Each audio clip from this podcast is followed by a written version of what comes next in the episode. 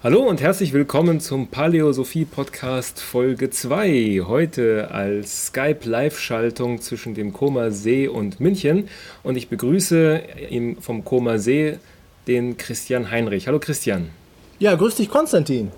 Ja, die Leser des Paläosophie-Blogs werden Christian natürlich kennen. Der hat nämlich in dem vorletzten Post über seine Erfahrungen mit Paleo berichtet. Aber äh, vielleicht stellst du dich einfach noch mal kurz vor. Was machst du am Koma See? Was ist so dein, deine, deine Beziehung zu Podcasting und zum Paleo?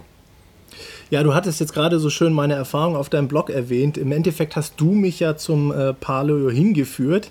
Das Ganze fing ja an mit unserem Meeting damals in München. Hm ähm, wo wir auf die Nische äh, 11 gegangen sind. Mhm.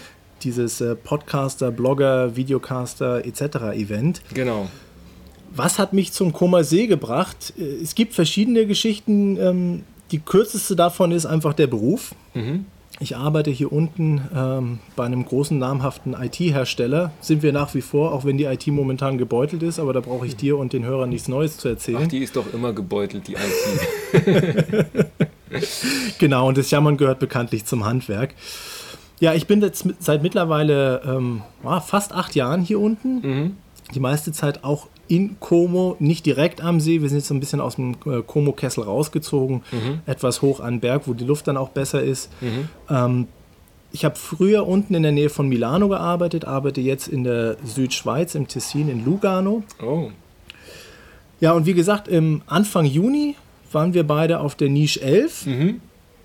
Und ähm, es sind so viele Eindrücke auf mich eingeprasselt und du dann auch mit deiner Paläosophie, wo ich gesagt habe, hallo, Moment mal, jetzt musst du mal über ein paar Dinge grundsätzlich nachdenken. Das fing an mit einem Kollegen, mit dem ich Mittagessen war. Wir haben ein Büro unten in der Nähe von ähm, München, mhm. Ismaning oben.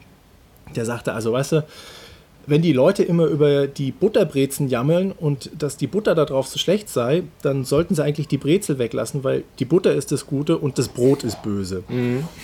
Dann Kommt mir bekannt vor, ja.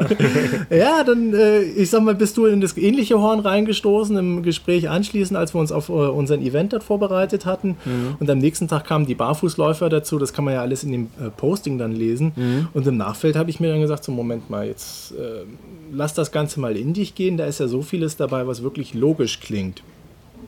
Ich hatte auf der Fahrt zur Nische dann auch die erste Folge vom Paleo Podcast gehört.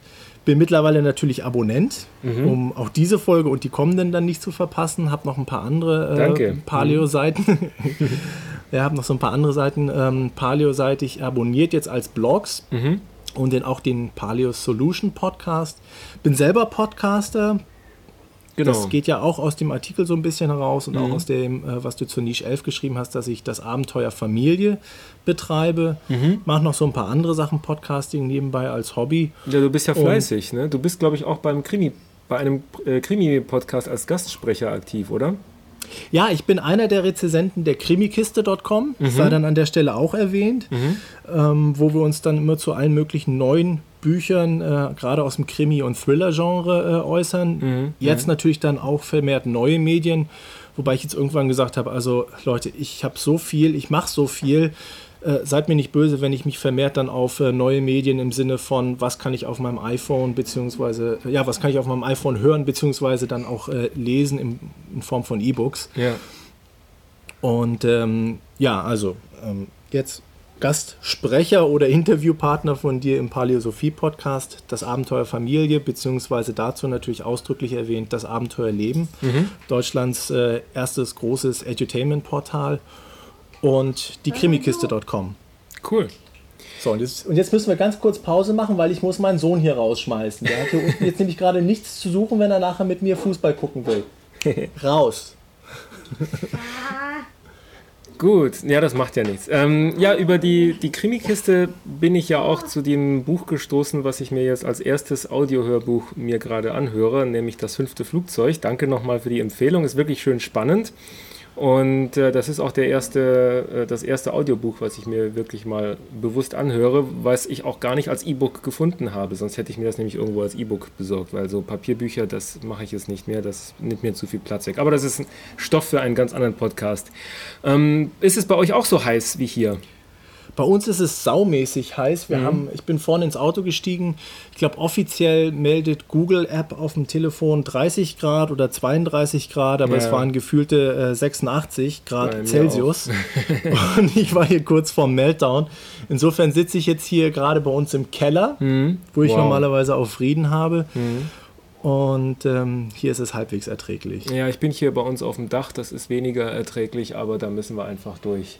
Ähm, ich habe mir heute Nachmittag nämlich einen, ein Paleo-Eis gemacht oder besser gesagt einen Paleo-Smoothie, der ganz einfach geht, nämlich einfach eine Packung Tiefkühlhimbeeren. Die findet man sogar als äh, Bio in deutschen Supermärkten.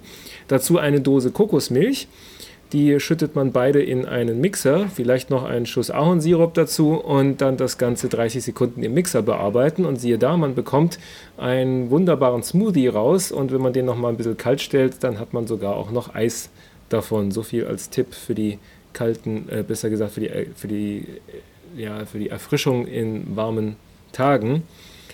Kann ich auch absolut nur bestätigen. Die hatte ich auch schon probiert und äh, bei den äh, Tiefkühlbeeren, da kann man alles Mögliche verwenden, von Himbeeren über Frutti di Bosco gibt es hier in Italien. Mhm. Super lecker. Das ja. wird wahrscheinlich auch meinen Sommer jetzt begleiten.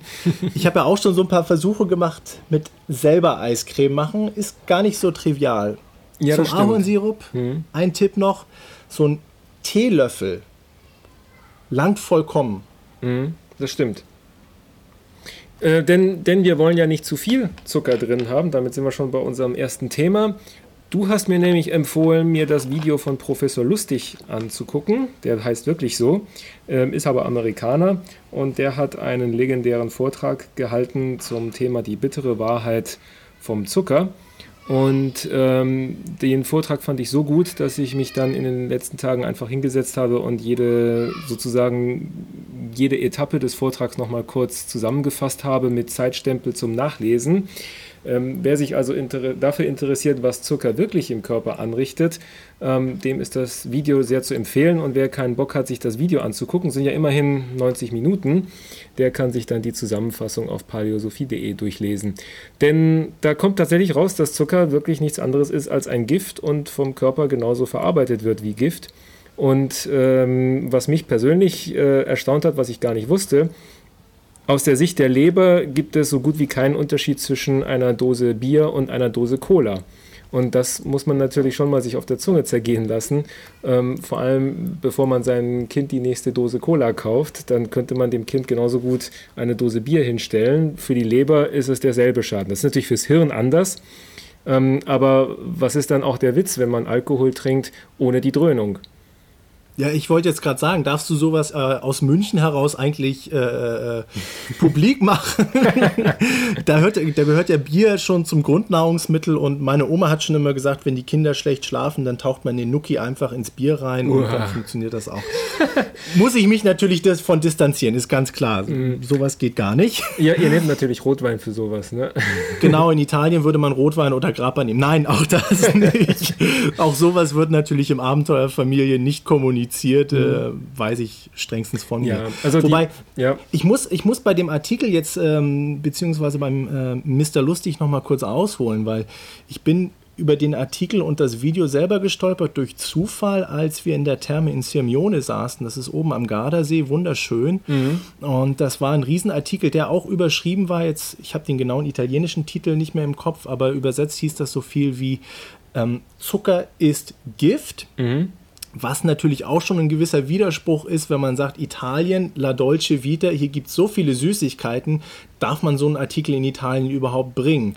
Mhm. Aber es zeigt ja doch irgendwo, dass ähm, Paleo und gesunde Ernährung im Sinne von äh, Finger weg von Zucker passt auf, auf euren Insulinspiegel, mhm. ähm, auch hier in Italien immer weiter äh, Verbreitung findet. Ja, ja. Also ich, ich glaube, man muss das Ganze aus vielleicht eine, einem anderen Blickwinkel betrachten, denn wenn man kann auf der einen Seite sich da radikal hinstellen und sagen, Zucker ist böse und ist Gift und da jetzt sozusagen den Radikalen raushängen lassen und dann gar nichts mehr in der Richtung machen, dann dürfte man auch gar keinen Alkohol trinken und so weiter.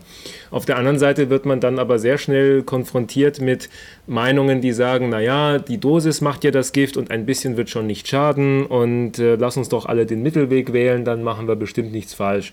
Ähm, da bin ich aber auch kein großer Freund von, denn mit dieser Mittelmaß-Theorie kann man ja alles sozusagen glatt bügeln und kommt zu nichts. Was ich vielleicht für den richtigen Blickwinkel halte, ist einfach zu, die Frage zu stellen, was habe ich davon?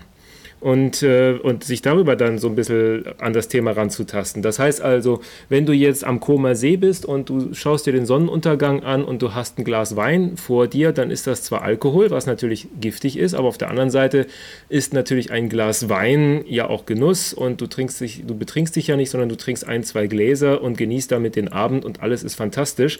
Das heißt, du hast was davon und du benutzt Alkohol bewusst als Genussmittel und damit finde ich, ist auch alles in Ordnung.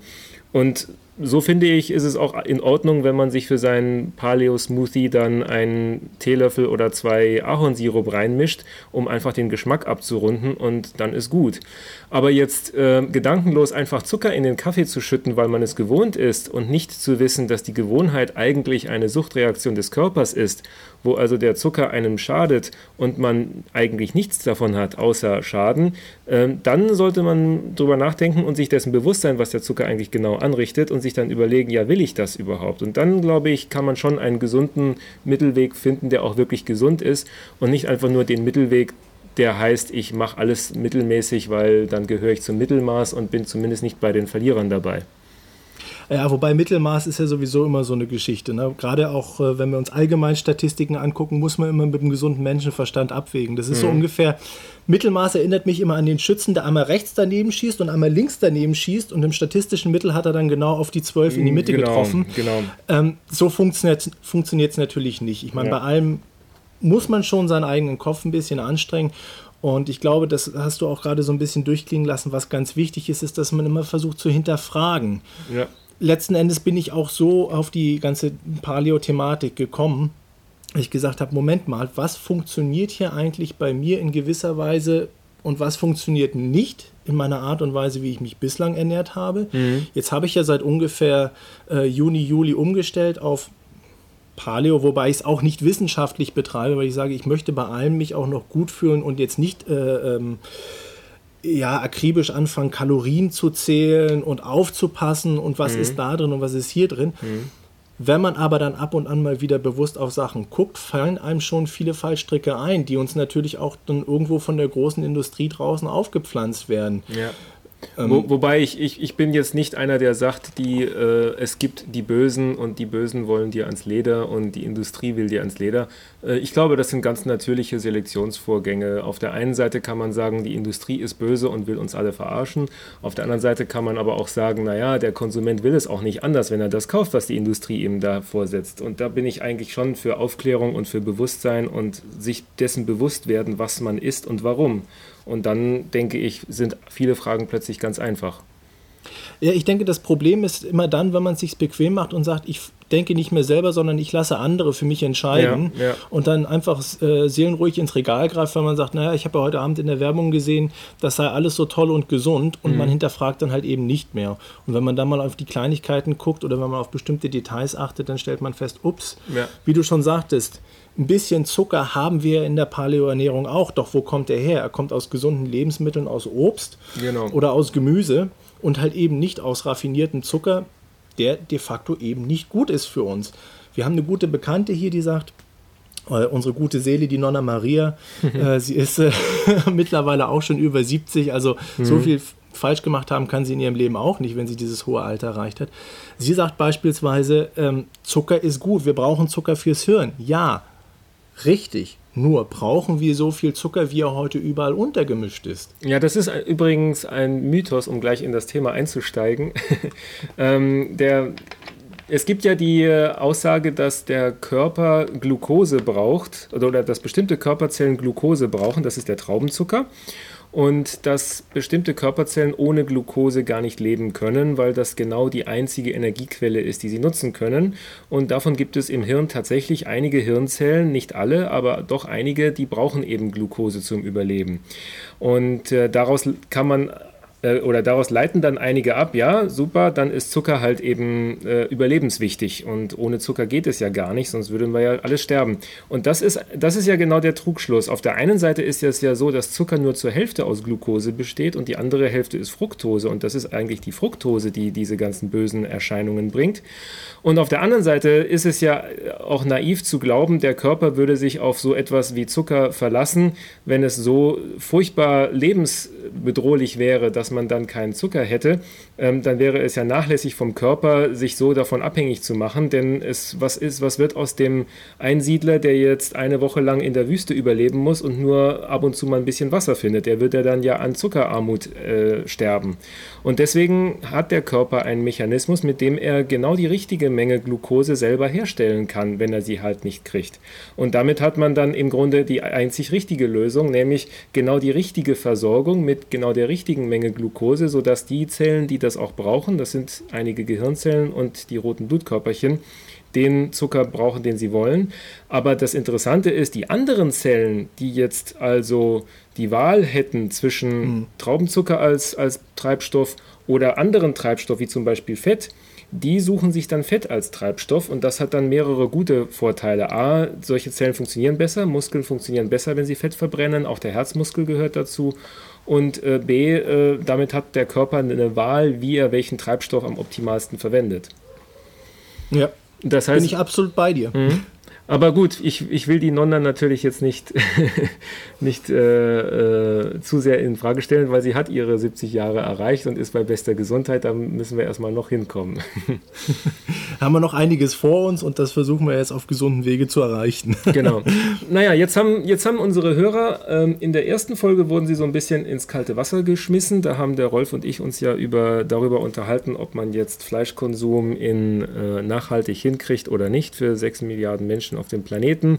Und die Hörer, die jetzt zum Beispiel sich die erste Folge angehört haben, aber den Blog vorher nicht gelesen haben, die wissen jetzt gar nicht, worum es eigentlich geht bei Paleo. Deswegen haben wir uns gedacht, dass wir in dieser Folge so eine Art Kurzeinführung machen. Worum geht es eigentlich bei der Paleo-Ernährung oder bei der Paleo-Bewegung, wenn man so will? Ja, das Lustige ist, du hattest mir damals mit auf den Weg gegeben, Paleo ist ja eigentlich das, was der Steinzeitmensch gegeben hat. Das war so der eine kurze, prägnante Satz, den ich mhm. mir mitgenommen habe, wo ich heute sagen muss, stimmt, aber es ist nicht die Steinzeit-Diät, die vielerseits äh, irgendwo durch die Medien geistert, sondern es ist doch deutlich mehr. Es ist ja, ja nicht nur eine reine ähm, Ernährungsform, wo ich sage, ich lasse bestimmte Lebensmittel aus und ich nehme bestimmte äh, Lebensmittel vermehrt rein oder mhm. ich wiege das anders ab, sondern es geht ja auch um eine Lebensbewegung, um eine Philosophie an sich. Genau. Und passt dein Blogtitel eigentlich auch schon schön zu sagen, Paleo-Sophie aus der, aus der Philosophie heraus. Mhm, danke.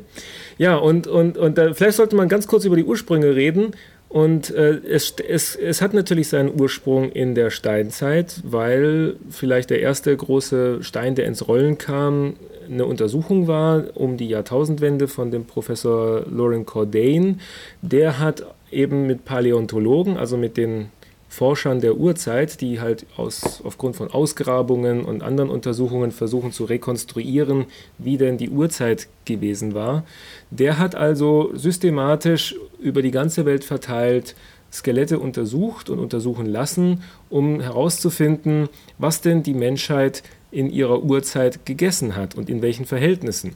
Und die Idee dazu kam eigentlich eher daraus, dass wir heute im Moment ein, in einer Zeit einer maximalen Verwirrung leben. Denn man kann ja in einen beliebigen Buchladen gehen und sich zu jedem Ernährungsthema totkaufen von, mit Büchern. Die einen sagen, man soll viel Fett essen, die anderen sagen, man soll Fett bloß vermeiden und viel Kohlenhydrate essen. Die dritten sagen, man soll nur Rohkost essen, die vierten sagen, man soll das Fleisch lieber lassen und vegetarisch leben. Das heißt also, man hat eigentlich eine völlige Verwirrung. Und der wissenschaftliche Ansatz ist jetzt der zu sagen, okay, schauen wir uns doch einfach mal an, was der Mensch in seiner natürlichen Umgebung gegessen hat und was hat er eigentlich gegessen in seiner Entstehungsgeschichte, wo er dann im Grunde, und das ist jetzt so ein bisschen diese Evolutionstheorie, die einfach sagt, dass sich ein Organismus genetisch über Millionen von Jahren optimal an seine Umgebung anpasst. Und genau diese Untersuchung, die hat dann schon so ein bisschen für Furore gesorgt, denn im Grunde kam dabei heraus, dass der Mensch der Urzeit sehr viel Fleisch gegessen hat, er hat sehr viel Fett gegessen, er hat aber auch sehr viel Gemüse gegessen und Früchte. Und er hat aber kein Getreide gegessen und keine Hülsenfrüchte und keine Milch. Das sind Lebensmittel, die erst seit ganz kurzer Zeit in, gemessen in, in, in so genetischen Zeitspannen, die erst seit kurzer Zeit in den Speiseplan aufgetaucht sind. Und das hat diese ganze Diskussion dann losgetreten, mhm. weil natürlich die Form von Ernährung, wie der Urzeitmensch sie gepflegt hat, nach heutigem allgemeinen Stand ja eher ungesund ist. Wie, wie viele Leute würden dann auf der Straße zustimmen, ja, Fleisch ist ja ungesund oder Fett ist ungesund. Und was kommt heraus? Der Urzeitmensch hat ständig Fleisch und Fett gegessen und er hat prima gelebt. Ähm, wie gehen wir damit um? Ja, ich, wobei ich habe ja nur alle Argumente für meinen persönlichen Lebenszeitraum jetzt von fast 40 Jahren auch schon gehört. Mhm. Ähm, ich hatte das ja auch so ein bisschen geschrieben gehabt in meiner Erfahrung. Ich bin Kandidat für verschiedene Faktoren, was hohen Cholesterinspiegel, was hohe ähm, ähm, hohen Blutdruck anbelangt. Man hat mir gesagt, du darfst kein Salz essen, du musst dich fernhalten von Kaffee, am besten äh, möglichst wenig Fleisch, weil das bringt den Cholesterinspiegel wieder hoch. Ja, die da, die da, die da, die da. Mhm. Also habe ich auch alles Mögliche probiert.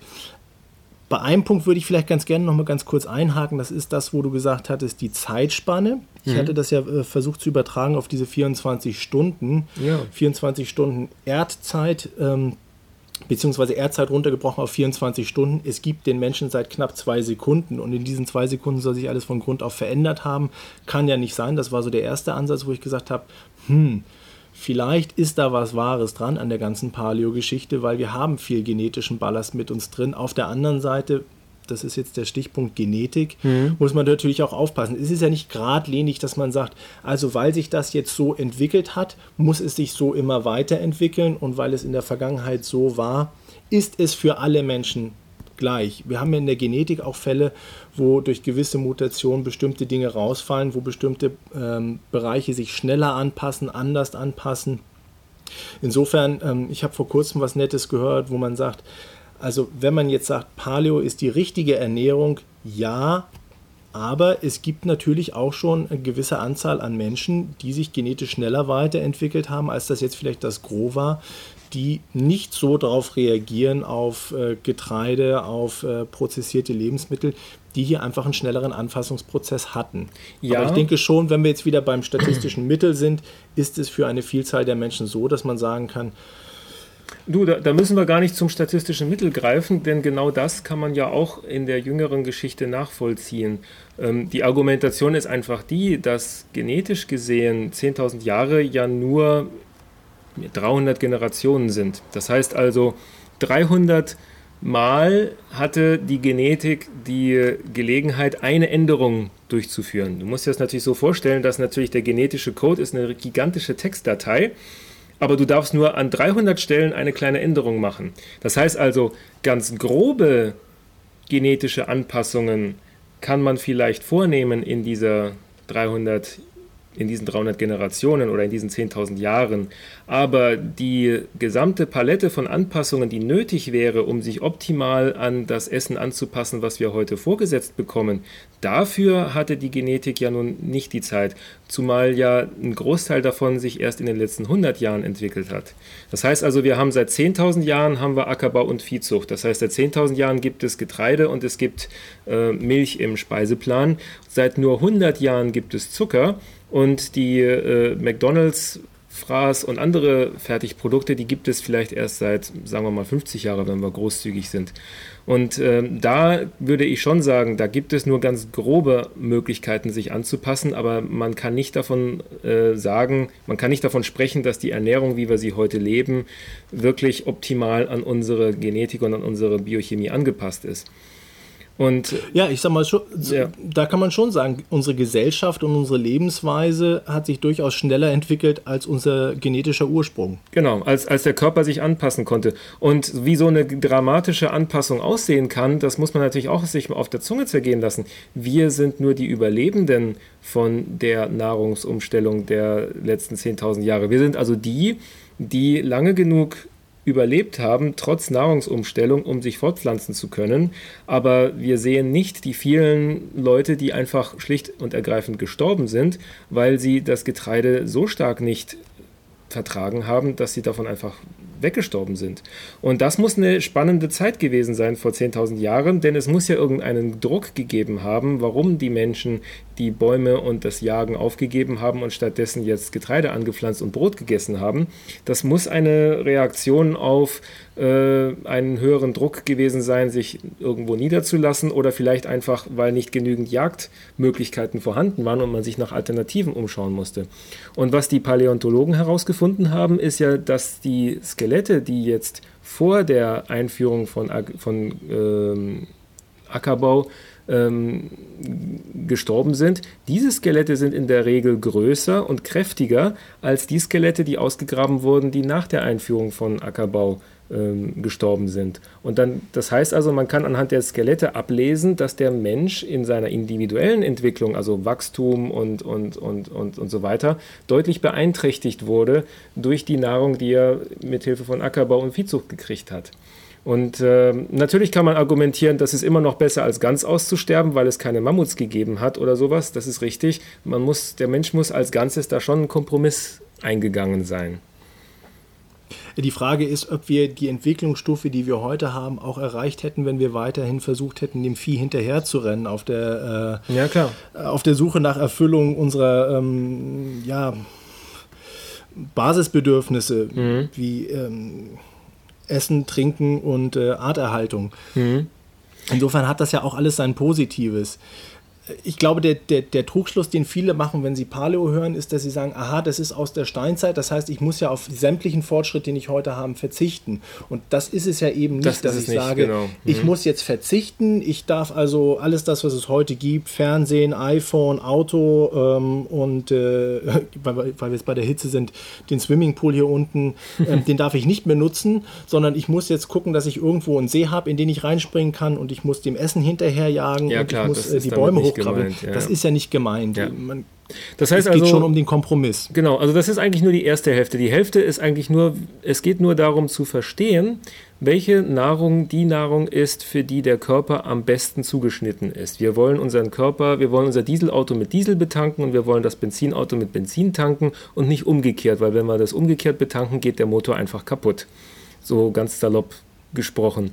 Und mit diesem Wissen, man, man hat ja dann erstmal eine Datenbasis. Das heißt also, die Wissenschaftler wissen, okay, das ist das, was der Mensch gegessen hat. Punkt. So ist es halt gewesen. Wir müssen davon ausgehen, dass das die Nahrung ist, auf die der Körper am besten zugeschnitten ist.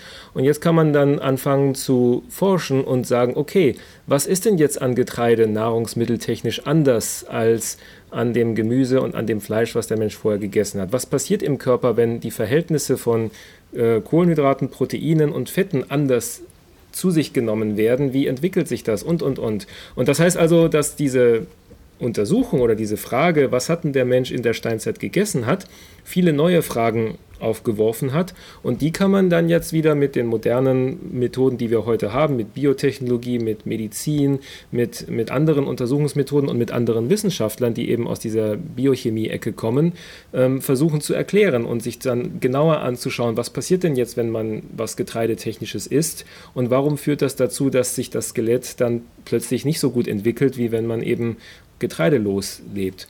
Und da finden die Wissenschaftler immer mehr heraus, dass die meisten, wenn nicht vielleicht sogar schon alle Zivilisationskrankheiten, die wir heute so kennen, also Übergewicht und Blutdruckprobleme und äh, Schlaganfall und Alzheimer und Autismus und, und, und, ähm, für jede dieser Krankheiten finden plötzlich Forscher Zusammenhänge zum Getreidekonsum, Zusammenhänge zu falscher Ernährung, Zusammenhänge zum Zucker, die ganz frappierend sind. Denn eine Beobachtung, die es auch gibt, ist, dass die Völker, die heute noch als Naturvölker leben, also zum Beispiel bestimmte Indianerstämme im Urwald vom Amazonas oder die mhm. Eingeborenen in Australien oder die Inuit in, in, äh, in der Arktis, die leben ja heute ganz ohne Zivilisationskrankheiten, obwohl sie ja in modernen Jahrtausend angekommen sind. Und genau dann, wenn sie anfangen, sich westlich zu ernähren, dann sehen die plötzlich auch all die ganzen Krankheiten, an denen wir so leiden. Das heißt, es muss einen Zusammenhang geben. Und der wird jetzt dank dieser Paleo-Untersuchung besser verstanden. Ich sag mal so, ich äh, sehe grundsätzlich das Problem, dass wir immer nach der schnellen Lösung greifen, also mhm. immer auf der Suche sind nach dem Quick Fix, ja. äh, anstatt nach einer wirklich nachhaltigen Lösung für unsere Probleme zu gucken, die wir ja nun heute haben. Es ist ja nicht so, dass wir uns jetzt über ähm, 10.000 Jahre wunderbar entwickelt haben und alles ist Gold und jetzt haben wir die höchste äh, Entwicklungsstufe erreicht, mhm, genau. sondern es ist ja genau das eingetreten, was du gesagt hast. Wir haben ja neben all den guten Dingen, die sich entwickelt haben, auch bestimmte Dinge, im Negativen entwickelt. Und gewisse Zivilisationskrankheiten, die haben wir nun mal heute und sie nehmen steigend zu. Da gibt es auch genügend Statistiken und genügend Untersuchungen, ähm, wo man sich dann halt schon fragen muss, was ist jetzt das probate Mittel dagegen? Mhm. Ist es Back to the Roots, was ja dann Paleo wäre, oder ist es dann eben der nächste Quick Fix, dem ich eigentlich abraten würde, ähm, die weiße Pille, die grüne Pille, die blaue Pille oder was uns sonst gerade schnell äh, um die Ecke kommt? Genau. Also was, was ich für mich daraus aus dieser ganzen Diskussion entnehme, ist, wir kriegen von den Paläontologen erstmal gesagt, was jetzt die Nahrung ist, die für den Körper am besten funktioniert. Wir kriegen von den modernen Wissenschaftlern erklärt, warum das so ist. Und daraus kann dann jeder für sich ableiten, was denn für man ist natürlich auch in gewisser Form, äh, gewisser Form egoistisch. Was ist denn jetzt für mich die beste Ernährung? Und daraus habe ich halt gelernt, okay, ich lasse jetzt das Getreide weg, weil davon habe ich ernährungstechnisch nichts, außer dass mein Bauch voll wird, aber nach, einem, nach einer halben Stunde wieder Hunger kriegt und äh, ich mir damit laufend Krankheiten einhandeln kann, angefangen von Allergien bis hin später mal zu Alzheimer. Mhm. Und deswegen lasse ich die einfach weg. Und, ähm, und das ist eigentlich der Punkt, wo man dann fragen soll, okay, warum ist denn das so? Wer hat denn jetzt was davon? Und man kann dann jetzt anfangen, ein bisschen verschwörerisch zu denken und sich zu überlegen, oh, na klar, mit Mehl und Getreide kann man prima die Leute durchfüttern und äh, das Zeug ist einfach so billig, dass man da einen super Schnitt macht, indem man für billiges Geld viel Mehl produziert und es dann als teures Biobrot wieder weiterverkaufen kann. Und äh, daran kann man sich bereichern. Klar, diese, diese äh, Story kann man sich da auch spinnen. Aber ähm, für mich ist es erstmal wichtig zu wissen, was ist jetzt eigentlich für mich die optimale Ernährung. Also sagen wir es mal so, von meinen Erfahrungen her, die ich jetzt gesammelt habe in den letzten zweieinhalb, fast drei Monaten, ähm, macht es für mich vieles Sinn und ich fühle mich in vielen Dingen einfach besser. Mhm. Wobei das Lustige ist, ich habe gewisse Kleinst, sagen wir mal, Paleo-Erfahrungen auch im Vorfeld schon gemacht. Also ganz einfaches Beispiel, ich habe für mich immer ein Ziel gehabt, dass ich gesagt habe, also ich will niemals in meinem Leben 100 Kilo oder mehr wiegen. Mhm. Absolutes Tabu. Ich habe mal eine Zeit lang um die 75 Kilo gewogen, über zehn Jahre her. Ich habe auch schon mal knapp an die 100 Kilo gewogen und dazwischen bin ich immer tendiert. Mhm. Momentan liege ich bei etwas weniger als 90, hatte ich ja geschrieben, ich habe so ein bisschen Probleme mit der Waage. Die traditionellen wiegen etwas weniger, die elektronischen. Wir haben jetzt eine neue elektronische Waage, die zeigt wieder 88, 89 Kilo an. Okay.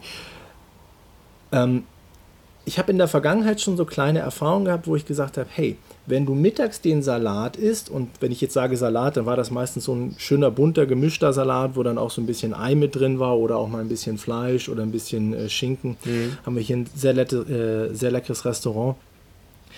Wenn ich diesen Salat mit Brot esse, habe ich mein Gewicht nicht halten können, sondern meistens zugenommen. Mhm. War nicht wirklich satter, als wenn ich den Salat äh, in Anführungsstrichen roh gegessen habe, also ohne Sättigungsbeilage Brot. Mhm.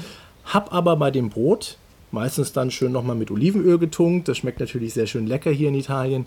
Äh, nachmittags dann immer so ein Mittagstief gehabt. Mhm. Das war so eine kleine Erfahrung. Oder andere kleine Erfahrung, die ich hatte vor Jahren, hatte ich mal wirklich viel ähm, Zeit, ähm, mich mit mir selbst zu beschäftigen. Da war ich bei der Bundeswehr. Gibt es zwei Möglichkeiten. Entweder man besäuft sich abends im Mannschaftsheim, das ist die eine Fraktion, oder die andere macht dann exzessiv viel Sport. Zu der Fraktion habe ich gehört und dann gibt es sicherlich noch viele dazwischen. Ähm, ich hatte damals sehr wenig äh, an ähm, Getreide, Brot etc. pp gegessen, meistens früh morgens ein bisschen Obst mittags dann das gute Kantinenessen, was man halt so von der Bundeswehr gewöhnt ist. Wobei da meistens war es dann irgendwie ein Fleisch, äh, irgendein Gulasch mit irgendeinem Gemüse dazu oder sowas mhm. äh, in der Art. Ich war nie ein großer Kartoffelesser, muss ich dazu sagen. Insofern habe ich die mal weggelassen fairerweise dazugefügt. Und dann abends halt auch nochmal ein bisschen Obst und viel Bewegung, viel Joggen, weil sonst wäre ich da echt ähm, mhm. geworden. Ja. Und ich habe innerhalb von kürzester Zeit massiv Gewicht verloren. Mhm. Also habe ich jetzt gesagt, okay, nach unserem Meeting probierst du es jetzt mal aus. Gewicht verlieren ist ja per se auch nicht schlecht. Das ist ja auch so einer der Mythen, der sich um Paleo rankt. Machst du Paleo, verlierst du gleich Tausende von Kilo. Ist bei mir nicht der Fall gewesen. Aber mhm. ich lasse jetzt konsequent natürlich jegliche Art von Getreide, Zucker. Bei Milch bin ich auch noch vorsichtig, die lasse ich auch noch weg. Mhm. Ähm, wobei ähm, Joghurts oder Trinkjoghurts, Käse ist dann schon mit auf dem Speiseplan. Ich habe kein Mittagstief mehr, was ich früher mal hatte, wenn ich schön Pasta gegessen habe oder mhm. irgendwas anderes, mhm. wo Brot oder äh, Reis da mit dabei war, habe ich nicht mehr. Ich komme besser in den Tag und durch den Tag. Ich habe früher nebenbei immer irgendwas gefuttert gehabt. Meistens irgendwas Süßes dann, weil ich dann halt auch so diesen Sugar Rush hatte und gesagt mhm. habe, okay, nach dem Mittagessen Pasta, oh, Mittagstief. Also ähm, in der Regel dann ein oder zwei Stück Obst oder dann noch ein Schokoriegel oder irgendwelche äh, MMs und solche Geschichten. Das brauche ich momentan alles nicht mehr und sage, okay, Frühstück, schön Rührei, Rührei mit Speck oder dann halt auch einfach mal äh, ähm, Kraftlachs oder geräucherten Lachs oder einfach auch nur in Italien gibt es dieses klasse Zeug Bresaola, mhm, ganz toll. Lecker. Ja, ist herrlich mit äh, bisschen ähm, Parmigiano. In Deutschland mhm. kennt man es eigentlich nur als Parmigiano. Hier gibt es etwas mildere Form, Grana Padano. Schmeckt so ein bisschen ähnlich, aber wie gesagt milder. Olivenöl drüber, macht super satt. Mhm. Ja, dann, dann machen wir mal eine kurze Zusammenfassung. Also, die Paläontologen haben Skelette ausgegraben und festgestellt, der Mensch hat sich vor Millionen Jahren ganz anders ernährt als heute. Die äh, Wissenschaftler haben damit viel neuen Stoff, mit dem sie er erklären können, wie heutige Zivilisationskrankheiten zustande kommen. Das Geheimnis ist, Getreide weglassen, ähm, Milch weglassen, Hülsenfrüchte weglassen, Zucker weglassen und stattdessen lieber Fleisch, Fisch, Gemüse, Früchte und Nüsse essen. Und die meisten Leute merken dabei, okay, viele davon werden dadurch automatisch schlanker, viele davon fühlen sich besser und äh, es gibt auch jede Menge Berichte im Web von Leuten, die dann dadurch irgendwelche unerklärbaren Krankheiten heilen können, wie angefangen von Ekzemen bis hin zu Alzheimer und äh, anderen Sachen, die jetzt nicht wirklich geheilt werden, aber die sich deutlich verbessern als Folge von Ernährung. Und du hast jetzt das bei dir jetzt auch festgestellt, dass mit dem Abnehmen, ja, willst du denn abnehmen oder fühlst du dich gut mit deinem Gewicht? Vielleicht eins vorneweg, Alzheimer habe ich Gott sei Dank nicht. Hat sich auch nicht eingestellt, jetzt durch paar. Nein, Spaß beiseite. Ähm, ich würde schon ganz gerne noch etwas abnehmen. Mhm weil ich mich jetzt mit 98, äh, 88, 89 Kilo noch nicht so ganz fühle, wie ich das gerne wollte. Wobei das auch so eine etwas subjektive Geschichte ist. Es ist der Blick auf die Waage. Ne? Wenn mhm. ich die Waage mal zwei Wochen weglasse, mhm.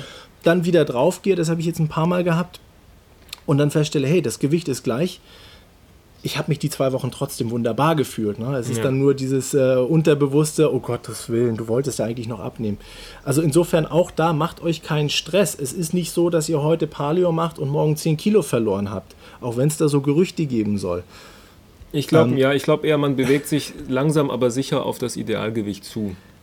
Also was ich für mich festgestellt habe, ist, ich merke, mein Körper fühlt sich für mich anders an. Ich sehe ihn auch mittlerweile anders. Ich mhm. habe so eine subjektive Wahrnehmung, wo ich denke, so ah, an den Rippen, an den Seiten, oben Brust, ist das Fett eigentlich weg? Mhm. So, wenn das Fett weg ist, müsste ja das Gewicht auch weg sein. Habe ich bei mir nicht.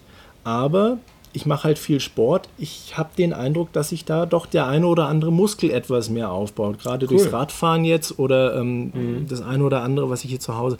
Also sportmäßig mache ich zum Beispiel gerne Body Pump. Klingt jetzt nach Eisenstämmen, ist es auch ein Stück weit, aber es ist nicht diese Muskelmasse aufbauen, sondern es ist viele Wiederholungen auf Musik. Kann man auch im Fitnessstudio machen, äh, wenn es da gerne hinzieht. Und ich habe halt den Eindruck, dass ich durch die Ernährungsumstellung jetzt mehr Proteine, mehr Fett, mhm. fast keine Kohlenhydrate, außer dem, was ich halt im Obst und ge im Gemüse finde, ähm, dass ich dadurch ja zum einen fitter bin, fitter wirke, auch auf andere. Ich habe jetzt einige gesehen, die zu mir gesagt haben, sag mal, hast du abgenommen? es ist einfach anders verteilt. Mhm und ich fühle mich einfach rundum besser mit. Ja, das ist auch eine, eine, wichtige Frage. Wie reagieren denn jetzt andere darauf? Ich meine, wie reagiert jetzt deine Familie oder deine Kollegen oder Verwandte, wenn du verkündest, dass du jetzt keine Pasta mehr essen willst? Ja, das, das Lustige ist, wir waren jetzt äh, vorletztes Wochenende bei meinen äh, äh, Eltern und ich dachte eigentlich so, wenn ich meinen Eltern sage, also passt mal auf, ich esse jetzt das und das und das und das und das und das nicht mehr, mhm. dass dann der große Aufschrei kommt. Das erste, was sie gesagt haben, ach, dann machst du ja jetzt diese Atkins-Diät. Jein. Aber sie hatten lustigerweise viel Verständnis dafür mhm. und äh, mein Vater macht zum Beispiel ein hervorragendes Tatar, geht auch sehr gut. Oh, lecker. Mhm. Meine, Fa mhm. Ja, meine Familie hier im direkten Umfeld, die hat sehr gut drauf reagiert, ist noch so ein bisschen äh, zweischneidig, weil na, es gibt doch so viele leckere Süßigkeiten hier in Italien, gerade die Kinder dann so Brioche. Mhm. Muss man dazu sagen, das typische italienische Frühstück ist anders als, jetzt übertreibe ich mal wieder, das typisch deutsche Essen. Das typisch deutsche Frühstück wäre jetzt, wenn ich es schildern müsste, Brötchen mit Aufschnitt, Käse oder Wurst, vielleicht eine Marmelade, hm, okay. Mhm. Hier ist es eigentlich durchwegs süß. Mhm. Das heißt, du hast deinen Kaffee, du hast deinen Brioche, das ist so ein Süßhörnchen oder ein Küchelchen oder ein Teilchen, würde man wahrscheinlich auf Deutsch sagen. Mhm. Und das bringt einen so durch den Tag. Hm. wenn, ja, ich zurückgucke, ja. Wenn ich zurückgucke in die Vergangenheit, auch hier, habe ich damals Brioche gegessen, Süßigkeiten, Gewicht, zack, bei mir sehr schnell zugenommen. Kaffee mit Zucker hat das Gewicht bei mir auch immer nach oben gebracht. Kaffee ohne Zucker hat das Gewicht halbwegs gehalten, aber ich habe nie diesen Effekt gehabt, wie ich ihn jetzt hatte. Mhm. Ja, und da, da, da, fällt mir ein, es gibt so diese typischen ähm, Missverständnisse rund um Paleo. Der, der häufigste Fall ist tatsächlich der, dass äh, vor allem ältere Bekannte sagen, aha, du machst die Atkins-Diät. Die Atkins-Diät war ja in den 70er Jahren populär benannt nach dem Arzt, der sie damals propagiert hat. Und die ist jetzt ganz schlicht und die sagt einfach nur, isst, äh, isst so viel Fett wie möglich und lass Kohlenhydrate einfach weg. Und äh, sagt aber nichts über Gemüse, sagt aber nichts über oder nicht viel über Früchte und es gibt inzwischen sogar ein paar äh, Ärzte, die jetzt die Atkins-Diät nochmal neu auflegen wollen mit neueren Erkenntnissen und die jetzt nochmal verfeinern wollen. Und ich habe den Eindruck, dass sich das auch immer mehr in Richtung Paleo bewegt, ohne es Paleo wirklich zu nennen. Und, ähm, und, und ganz einfach, weil die, die kennen das halt noch aus den 70er Jahren. Der andere große Irrtum, den, die, den viele Leute dann auch noch irgendwie verstehen, ist, die denken, man muss alles roh essen, weil ja der Steinzeitmensch, der hätte ja kein Feuer gehabt. Das stimmt gar nicht, denn der Steinzeitmensch hatte Feuer und zwar der hatte schon vor Millionen von Jahren mit Feuer sein Essen zubereitet. Das heißt also, gebratenes Steak ist für den Körper nichts Neues, sondern das ist etwas, das daran ist die Verdauung schon gewöhnt. Und damit darf man natürlich nach Herzenslust als Paleo-Mensch grillen, wie, so viel man will. Ähm, ist mir auch aufgefallen, weil nämlich der Professor Lustig aus dem Zuckervideo irgendwann mal nach einer guten Stunde anfängt zu sagen, schaut euch mal die Paleo-Diät an, die wirkt Wunder bei Diabeteskranken und die ist fantastisch. Und im nächsten Satz sagt er dann, die Leute essen einfach alles roh und deswegen haben sie so viel Ballaststoffe und das wäre so gut. ähm, ja, sicher, der, der Anteil an Rohkost ist vielleicht größer, weil man als Paleo-Mensch natürlich auch mehr Gemüse und mehr Obst isst. Aber natürlich spricht nichts dagegen, sein Fleisch auch zu braten oder oder seinen Fisch zu braten und man sollte das auch tunlichst tun, denn äh, da gibt es ja natürlich auch jede Menge hygienische Bedenken. Man kann nicht einfach jedes Fleisch roh essen. Ja, wobei diese, diese logische Gedankenkette zu sagen, Paleo ist Steinzeit, ist roh, die habe ich jetzt auch schon des Öfteren gehört. Mhm. Ähm, man muss es ja nicht unbedingt auch äh, hoch erhitzen und Feuer haben. Es gibt ja auch noch andere Möglichkeiten. Im Englischen gibt es ja dieses tolle Wort fermented. Mhm. Ähm, will ich jetzt nicht ins Detail gehen, weil sonst vergeht, glaube ich, vielen der Appetit. Aber ähm, es gibt da verschiedenste Möglichkeiten, die Sachen schmackhaft und nahrhaft zuzubereiten. Und heute können wir kochen, also sollten wir es auch nutzen. Genau. Weil du sagtest, Grillen. Das ist natürlich was, das findet meine Familie total klasse. Jetzt mhm. dadurch, dass wir hier Haus und Garten haben, ähm, mit dem Wetter momentan, wir grillen, glaube ich, mindestens einmal die Woche. Die Kinder finden das total spannend. Mhm, mh. Und ähm, ja, um nochmal auf diese Thematik in Anführungsstrichen Krankheiten zurückzukommen. Ich sagte ja, ich bin äh, Bluthochdruckpatient, mhm. das schon seit Jahren. Da haben sie mir auch alle gesagt, äh, du musst Medikament nehmen und darfst dies nicht essen und darfst das nicht essen. Wie gesagt, Salz, Kaffee etc. pp. Ich habe so ein Mittelchen, will ich jetzt nicht sagen welches. Fakt ist, ich habe mittlerweile die Dosis halbieren können. Mhm. Ich denke, das ist ein Wert, mit dem jeder was anfangen kann. Vorher eine Pille, jetzt eine halbe Pille am Tag. Okay.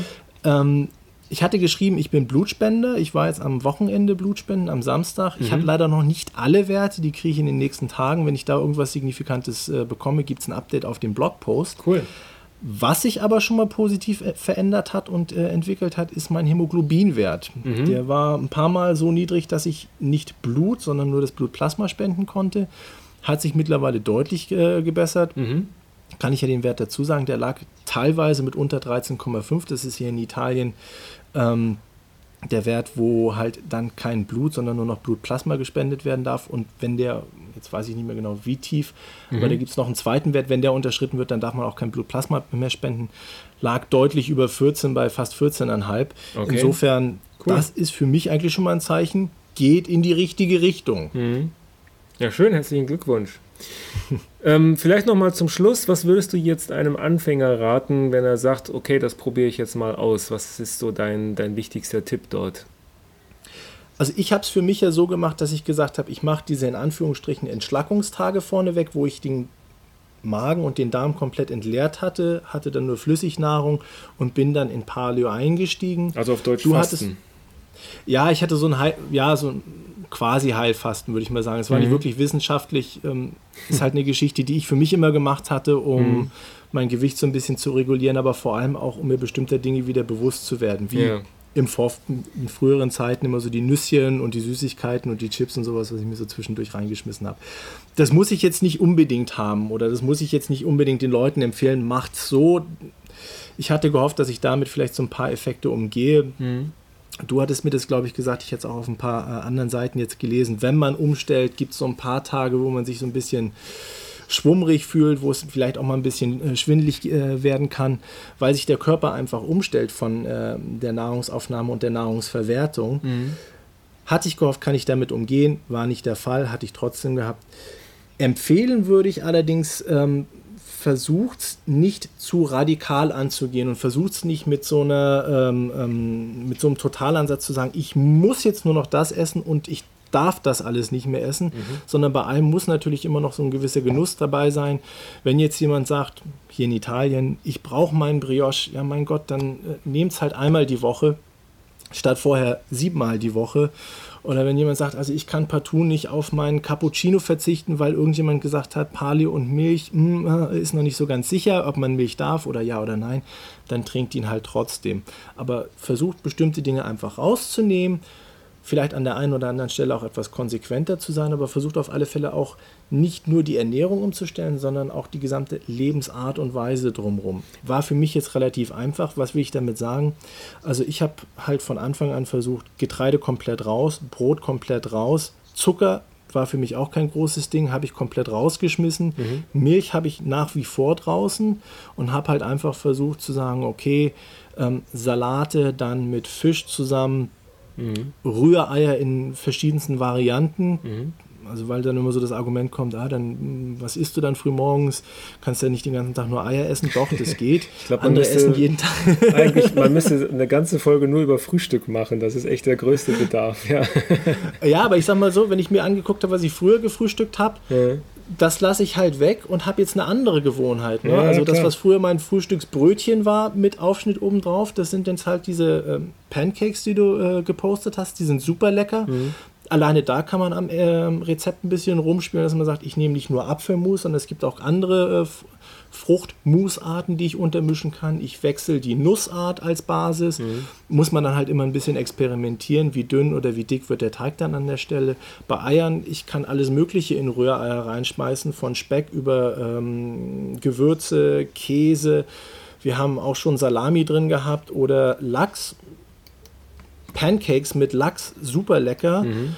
Ähm, früher hatte ich immer unheimlich gerne diese Krebs gegessen.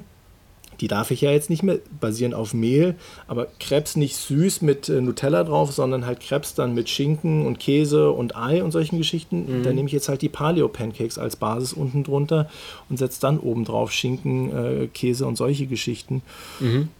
Wir haben hier in Italien natürlich auch einen Vorteil. Ne? Wenn du hier in die Lebensmittelabteilung gehst, du hast Riesenauswahl an äh, Salumi und Salame und ähm, Fleisch, Wurstwaren. Ähm, wir haben jetzt angefangen, viel Geflügel zu essen. Mhm. Also einfach mal so eine, so eine Puten-Ober- oder Unterkeule und dann in den Ofen kann man auch wunderbar kalt essen. Mhm. Gegrilltes, passt jetzt auch hervorragend zur Jahreszeit. Mhm. Gut, dann natürlich kein Bier dazu, wie man das früher gemacht hat. Ne? Das wichtige Löschbier, was man da daneben stehen musste, das fällt jetzt weg. Dafür gibt es dann halt Rotwein. Ein Glas. Ich finde Rotwein ja. toll. Mhm. Trockener Rotwein, trockener Weißwein, trockener Rosé. Ist auch sehr erfrischend. Mhm. Viel Wasser. Wir trinken sowieso viel Wasser. Das gute Leitungsheimer.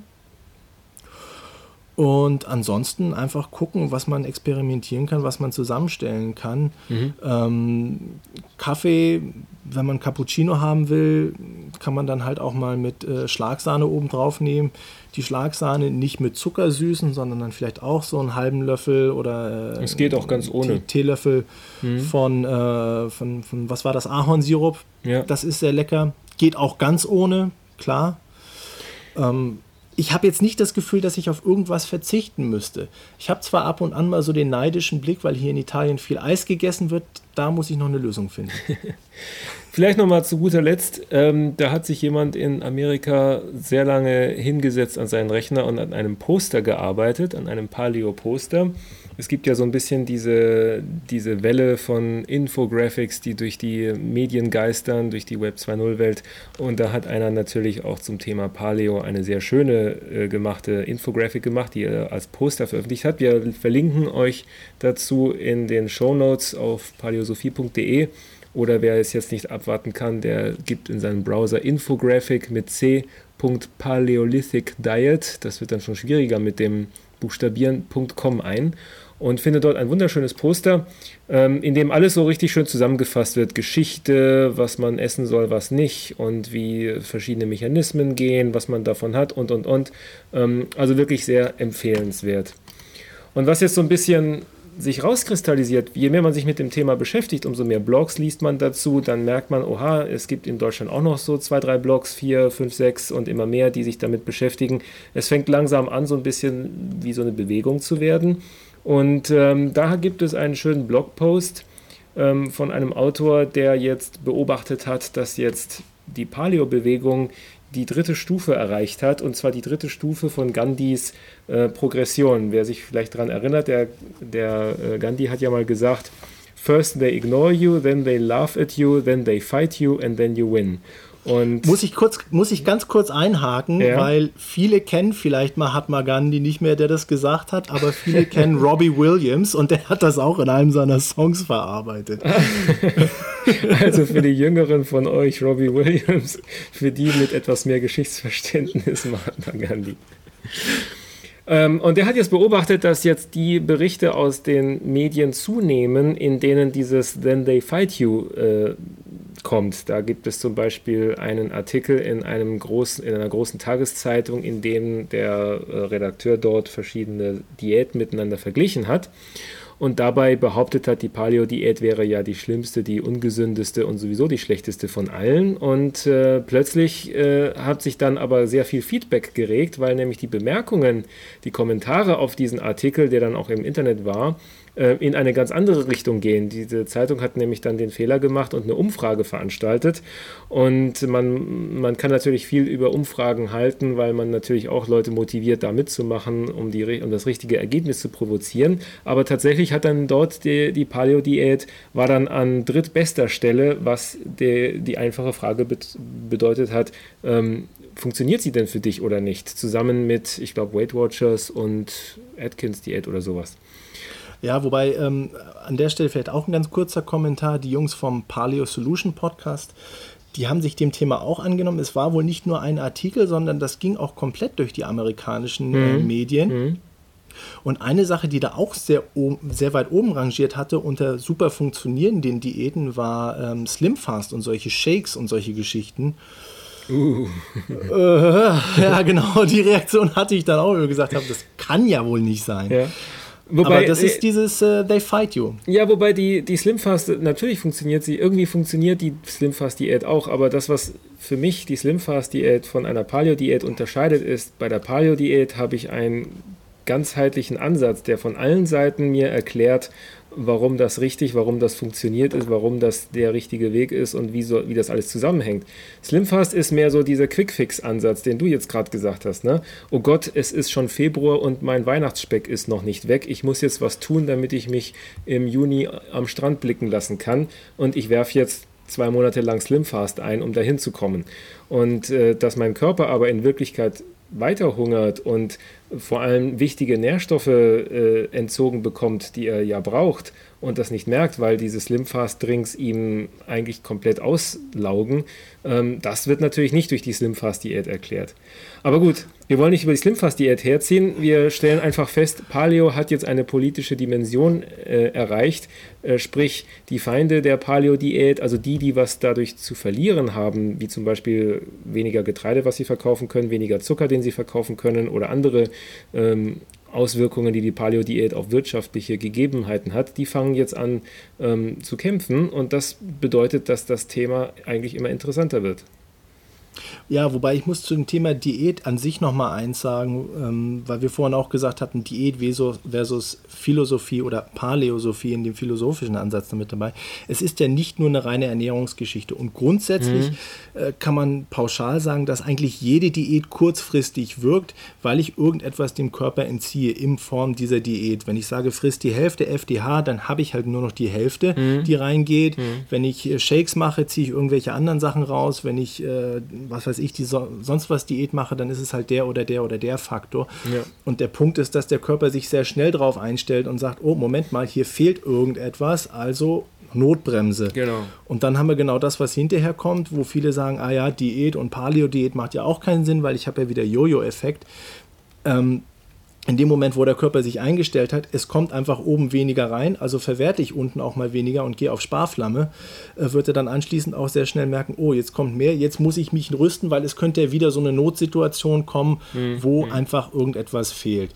Insofern, vielleicht sollten wir gar nicht mehr sagen Paleo-Diät, sondern es ist wirklich es ist ein Lifestyle. Ich, ich, kann nur sagen, dein, ja genau, das, dein, dein Titel von deinem Blog passt so schön. Das ist eine Philosophie, die dahinter ist. Es geht ja dann auch in Richtung Bewegung etc. pp., ohne zu weit abdriften zu wollen. Genau, wir haben ja noch gar nicht angesprochen, die, die Paleo-Leute, die beschäftigen sich ja mit noch viel mehr. Die entdecken jetzt gerade wieder, dass man im Dunkeln schlafen sollte und nicht bei künstlichem Licht. Und die laufen barfuß durch die Gegend und bewegen sich mehr und und und. Also lauter Dinge, die ja auch uns der Steinzeitmensch vorgemacht hat, die besser funktionieren für den Körper als äh, das Couch-Potato-Leben das wir heute führen. Aber das ist sicherlich Stoff für eine der nächsten Folgen. So, bevor ich dich jetzt von deinem Fußballspiel abbringe, wer spielt denn eigentlich heute? Heute Abend ist das Rückspiel für die Champions League Quali. Bayern liegt 2-0 vorne und die müssen heute Abend in Zürich einfach nur 0-0 spielen oder ja, machen wir keine Rechenspiele, die müssen einfach nur schön spielen und gewinnen und dann bin ich auch glücklich und zufrieden. Alles wir haben klar. noch so 10 Minuten. Alles klar, nee, das, dann passt das schon. Ähm, dann sind wir auch schon fast durch. Wir haben vielleicht noch einen Artikel, den man erwähnen kann und das ist auch so ein typisches Thema. Und zwar hat der Spiegel irgendwann mal vor ein paar Tagen einen Artikel auf Spiegel Online gebracht, dass es mal wieder eine Studie gegeben hat, wo Wissenschaftler äh, herausgefunden haben wollen, dass der Verzehr von Fleisch und Fleischprodukten das Risiko an Diabetes zu erkranken erhöhen soll. Und das ist interessant, weil das jetzt überhaupt allen Erklärungsversuchen widerspricht, die man sonst so eher kennt. Normalerweise wird ja Diabetes vom Typ 2 mit Zuckerkonsum in Verbindung gebracht oder mit dem Konsum von viel Kohlenhydraten. Und die Paleo-Leute haben da sicherlich viel dazu zu erzählen, aber nicht mit Fleisch. Und da, an diesem Beispiel sieht man aber sehr schön, ähm, wie dieser Spruch funktioniert, äh, glaube keiner Statistik, die du nicht selber gefälscht hast. Denn mit Statistik kann man wirklich alles erklären, man muss nur die Zahlen so drehen, wie man sie haben will. Und das ist wirklich eine Wissenschaft für sich, mal so eine Studie richtig zu lesen und zu verstehen.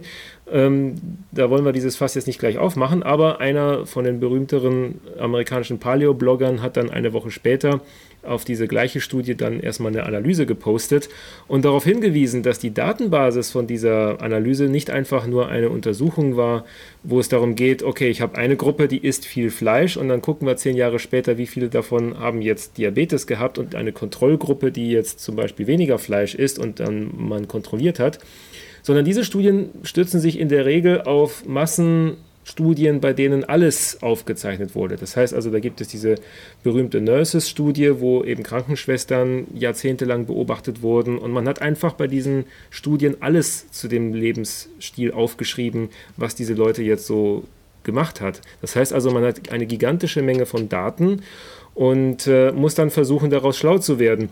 Und das Interessante ist, dass in dieser speziellen Studie, die jetzt da beim Spiegel besprochen wurde, da wurde dann halt auch darauf hingewiesen, und da haben auch die Wissenschaftler gesagt, ja, die Gruppe, die jetzt viel Fleisch gegessen hat, hat nebenbei auch mehr geraucht, sich weniger bewegt, ähm, auch viel äh, Brot gegessen, glaube ich, kam sogar explizit drin vor und, und, und. Also zehn andere Faktoren wurden dann auch noch genannt. Ähm, und die Wissenschaftler haben einfach, berechnet, äh, haben einfach behauptet, und die haben wir jetzt mal rausgerechnet, sodass wir jetzt uns nur auf das Fleisch konzentrieren können. Und ich muss sagen, ich, ich kann mir gar nicht vorstellen, wie man das jetzt rausrechnen kann. Da, dazu, und dazu sind wir wieder bei diesem Statistikfälschungsthema, wie kann ich denn jetzt bei einer gigantischen Menge von Menschen die jetzt äh, gleichzeitig geraucht haben, Fleisch gegessen haben, ähm, sich ungesund ernährt haben über das Fleisch hinaus ähm, und daraus ableiten, dass jetzt das Fleisch daran schuld ist, dass die Leute jetzt Diabetes bekommen haben. Und ähm, naja, der Marxisten, der fragt dann, der, der sagt dann ja auch etwas gehässig, naja, die haben ihr Fleisch bestimmt ohne die Hamburger Brötchen drumherum gegessen, weil das hätte ja das Bild doch ein bisschen zu sehr verzerrt. Ja, ich wollte gerade sagen, der Mark Sisson, der hat natürlich in seinem Post gleich vorneweg ein schönes Bild gepostet, was das Ganze in eine gewisse Richtung lenkt, wo man äh, Hamburger abgebildet sieht, die Burger natürlich im Brötchen und mhm. Hotdogs etc. pp. Und wenn ich das dann noch unter Fleischkonsum bringe, dann ähm, ganz klar, dass da natürlich dann irgendwie die Neigung zu Diabetes nach oben geht. Wobei was er sehr schön auseinandergenommen hat, ist diese gesamte Thematik, was ist Risiko, was ist erhöhtes Risiko, mhm. gerade wenn dann Prozentzahlen umeinander geschmissen werden, wenn ich sage, das Risiko ist 2% und äh, ein erhöhtes Risiko von 50%, heißt das ja nicht, dass wir jetzt 52% hätten, sondern mhm. heißt das mhm. nur, 50% von 2% sind 1%, plus 2% sind 3%. Ähm, ja, genau. Da muss man schon ziemlich aufpassen. Ja, ja, klar ich will das jetzt auch gar nicht zu sehr kommentieren und auseinandernehmen, ähm, was mir überhaupt nicht eingeleuchtet hat an diesem Artikel, äh, den du hier zitiert hattest, der, der sagte, äh, Fleischessen äh, führt zu Diabetes 2. Das an sich, was ich jetzt gerade gemacht hatte, ist ja schon so eine schöne Verdichtung von einfach vielen Fakten auf zwei Wörter oder drei Wörter. Mhm. Wie sollen Proteine plus Fett bitte in einem super direkten Zusammenhang zu Zucker stehen? Das dauert schon eine Weile, bis Proteine, ähm, die sehr lange bzw. Fett etwas schneller zu Zucker umgewandelt werden können. Sehr viel schneller wird natürlich, äh, werden natürlich Kohlenhydrate und da gibt es dann auch wieder Unterschiede mhm. in, in Zucker von vor allem in Blutzucker umgewandelt. Und letzten Endes ist es ja der Blutzucker, der dann ähm, zu Diabetes führen kann, oder, womit wir dann auch wieder bei diesem ja. Risiko sind. Ne? Oder die Störung des Insulinsystems an sich.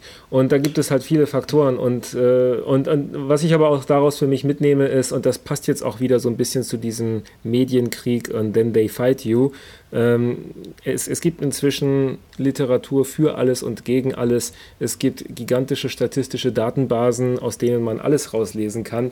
Und am Ende des Tages bleibt nur übrig, dass jeder für sich selber herausfinden muss, was denn für einen selbst richtig ist. Und das ist das, was ich dann äh, immer wieder jedem empfehlen kann und was auch jeder Paleo-Blogger auch äh, propagiert. Wir können hier erzählen, was wir wollen. Äh, man glaubt es erst, wenn man es selber erfahren hat. Und da gibt es einen, den ganz einfachen Lackmustest. Wir können uns jetzt entweder wochenlang darüber streiten, ob das jetzt gesund ist oder nicht, oder man kann es ganz einfach mal 30 Tage selber ausprobieren, indem man einfach nur als Test 30 Tage streng nach Paleo lebt und an sich selber beobachtet, ja, wie fühlt man sich denn eigentlich? Wie, wie, wie sieht es aus mit sportlicher Leistungsfähigkeit, wie sieht man selber aus, wie sieht es auf der Waage aus, wie fühlt man sich, äh, wie läuft es bei der Arbeit, beim Spielen, im Sport und, und so weiter.